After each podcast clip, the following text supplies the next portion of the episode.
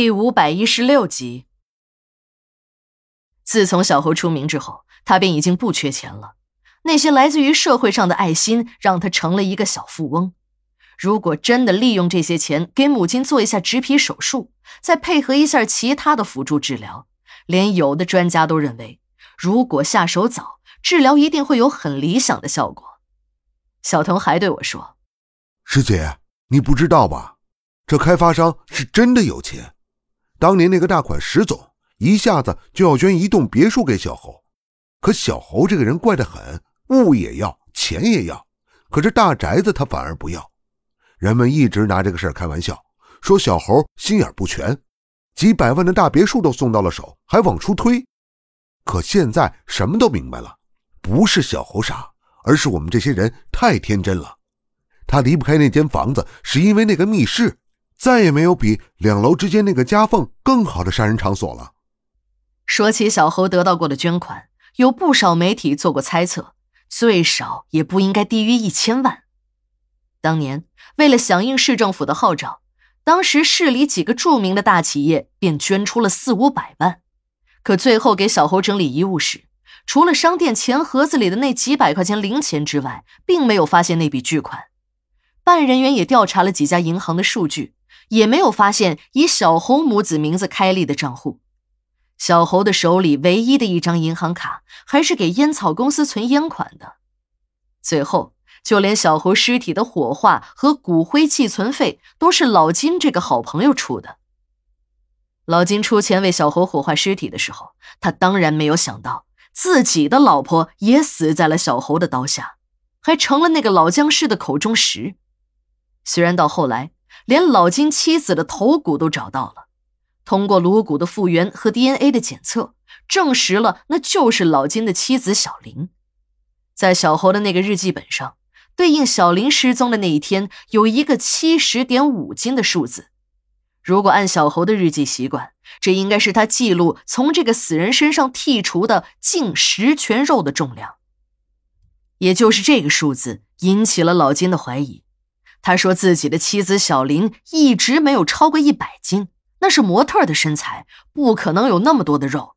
还说自己的妻子一定还活着，只是在和他玩躲猫猫的游戏而已。老金的这番话，别的同事都听了出来，那是因为自从小林失踪之后，这个老金便是一阵儿的明白，一阵儿的糊涂。明白的时候也说小林一定是不在这个世界上了，糊涂的时候就说小林还活着。甚至还说小林经常出现在他的宿舍里。小童啊，是后分到局里的，对这些不大清楚，还天真的去给老金普及了法医学常识，说那个颅骨复原和 DNA 检测都已经是铁证，人根本就是已经死了嘛。